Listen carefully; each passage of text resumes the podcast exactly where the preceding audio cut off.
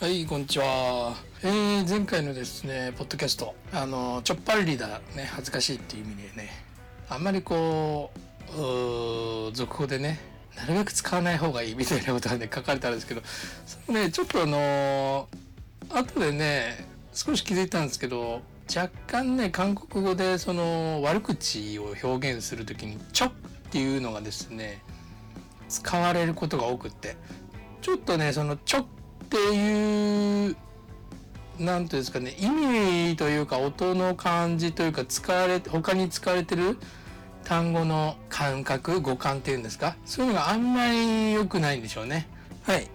まあそれはそうとしてですね、まあよく結構本当にこの単語を使われますのでね、えー前回のポッドキャスト見てない人はね、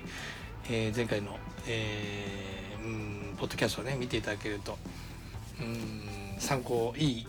の参考になるんじゃないかなと思います。えー今日はですね、えー本当に今 Amazon プライムでよく1日ね、多い時2、3本韓国映画見ててですね、あ、こういうのはいいな、こういうセリフいいなっていうところと、あと、単純にね、初級とか中級、初級の人には特にこういう表現がね、練習になるな、みたいなの映画のシーンとかをね、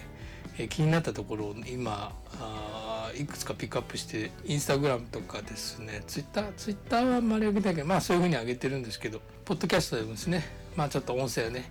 うまく拾って、えーご紹介したいなと思います。今日はですね韓国映画の「サイコメトリー」という映画。えーまあちょっとざっくりとネタを言うと、まあ、ある刑事と、えーサイコメトリーっていうんですかね。人のおものとかから体に触れただけで、えーちょっとその残ってるなんていうんですかね。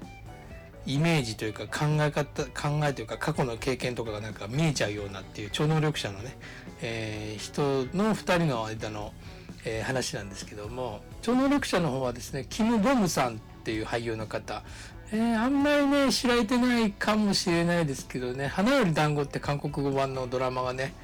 えーもう7年ぐらい前ですかね7年か8年ぐらい前にね、えーやってましたけどもその時のねあのーなんです F4 の一人のキム・ボムさんですね、えーそれを演じてましたね。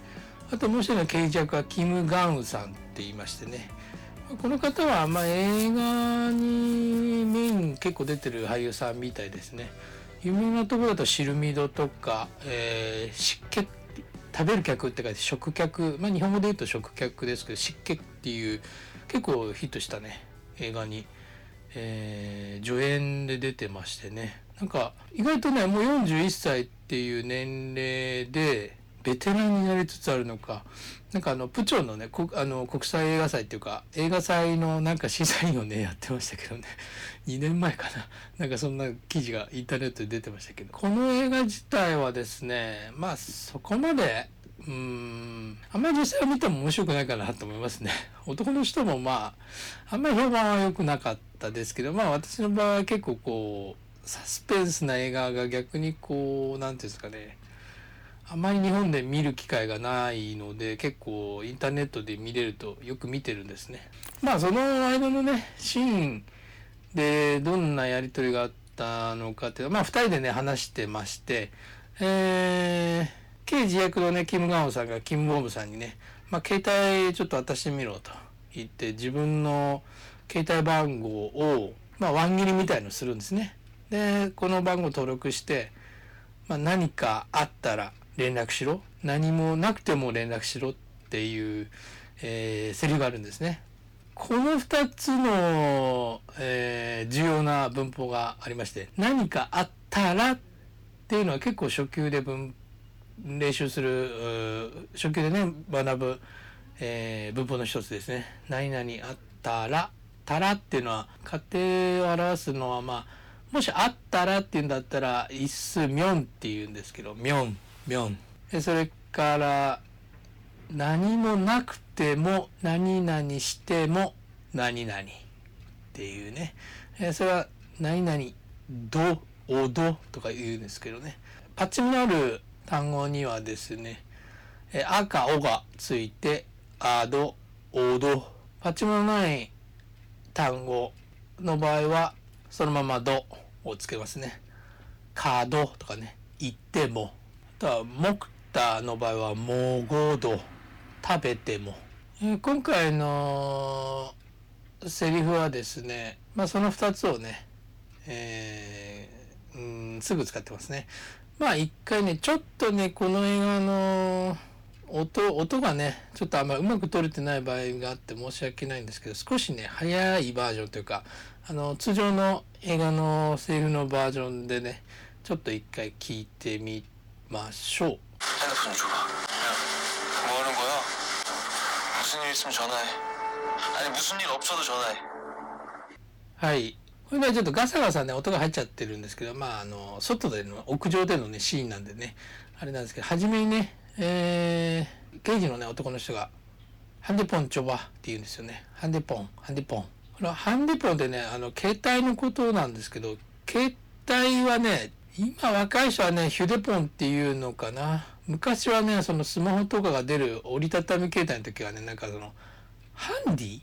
手手ってあるじゃないですか。英語のハンディ。ってハンディフォンっていうんですかね。ハンディポンっていうふうに言う人もいます、まあ、ちょっと年上の人はハンディポンっていうのかな。今やっぱ若い子の場合はもうギャラクシーとかね。なんかあの iPhone とかね。言いますけど iPhone は iPhone ですね。ギャラクシーはまああのギャラクシーって機種のことですけどね、まあ、スマートフォンとはあんまりスマートフォンとはあんまり言わないかな。まあテレビでは聞いたことない。あんまり言ってるのは聞いたことないですけどね。うん。まあスマホっていうのは日本だけぐらいなのかもしれないですけどね。まあ映画とかねドラマとかやっぱスポンサー関係のあれでねあのーそういった名前言えないっていう場合もあると思うんですけどまあそういう時はヒュデポンとか言ってますけどね、まあ、ちょっと年上の人とかあのーまあ折りたたみ携帯とかだとハンディポンっていうニュアンスになっるのかもしれないですね。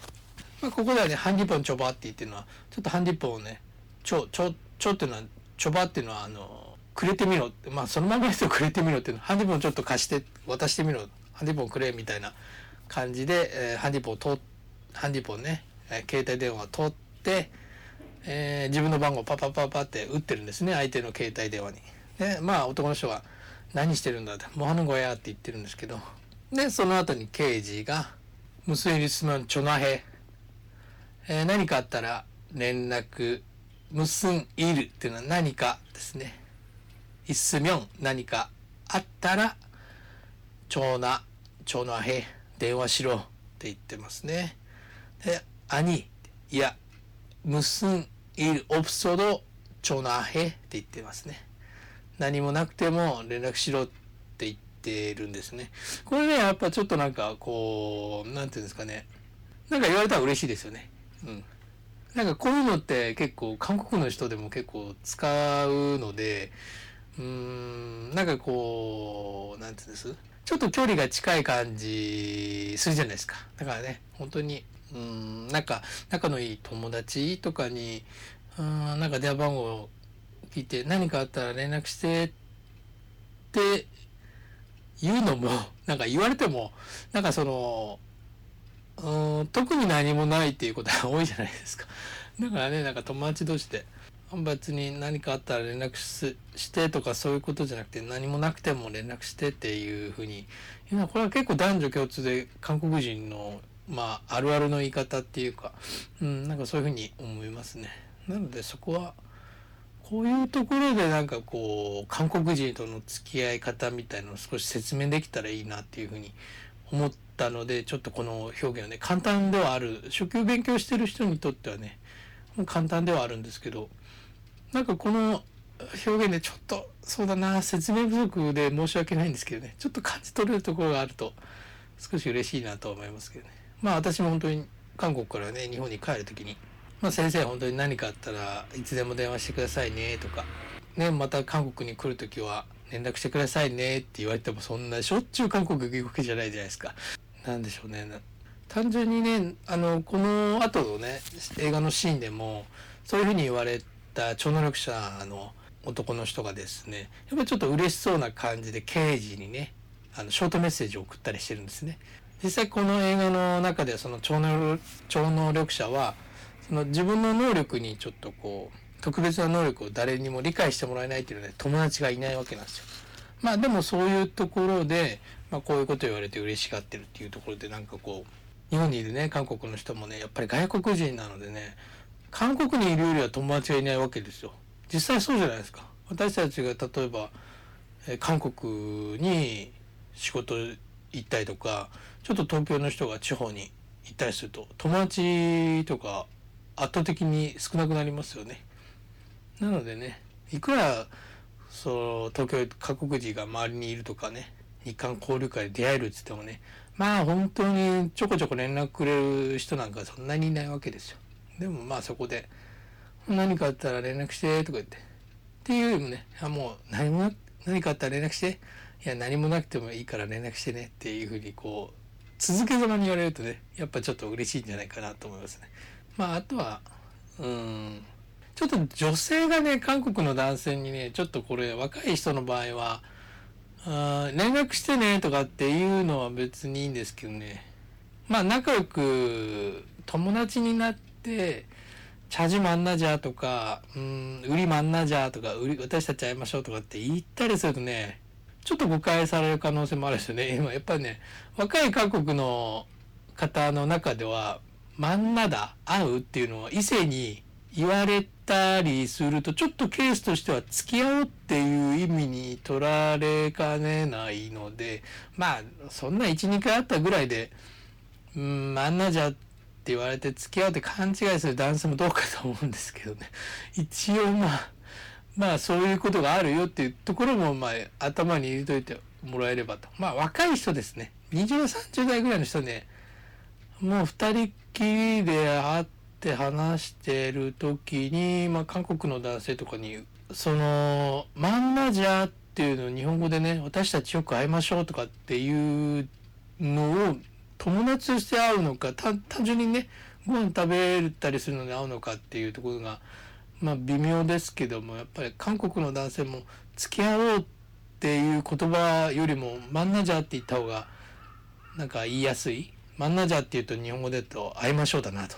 だからちょっと興味のある女性に興味のあるというか好きな女性に私たちあの会いましょうみたいな 言われたら日本の人はえって思いますけどね。まあそれとは多分その雰囲気とかあのその場の何て言うんですかね言ってる相手の雰囲気とかで見るとやっぱ付き合おうって言ってるふうに言ってんじゃないかななんて思う時もあるのでね、まあ、日本の女の人が韓国の男の人にね韓国でマンナジャっていうのはうーんまあ好きだったらいいんですけどね。告白するつもりで付き合いたいと思ったらマンナジャでいいと思うんですけどそうでもない相手に勘違いされたくないんだったらまあまあすぐ木茶とかもうその通りですよね。ご飯食べようとか。一緒にみんなでご飯食べようとか。チングになる友達友達だねみたいなね。とかそういうところをこう会話として直接入れていくとね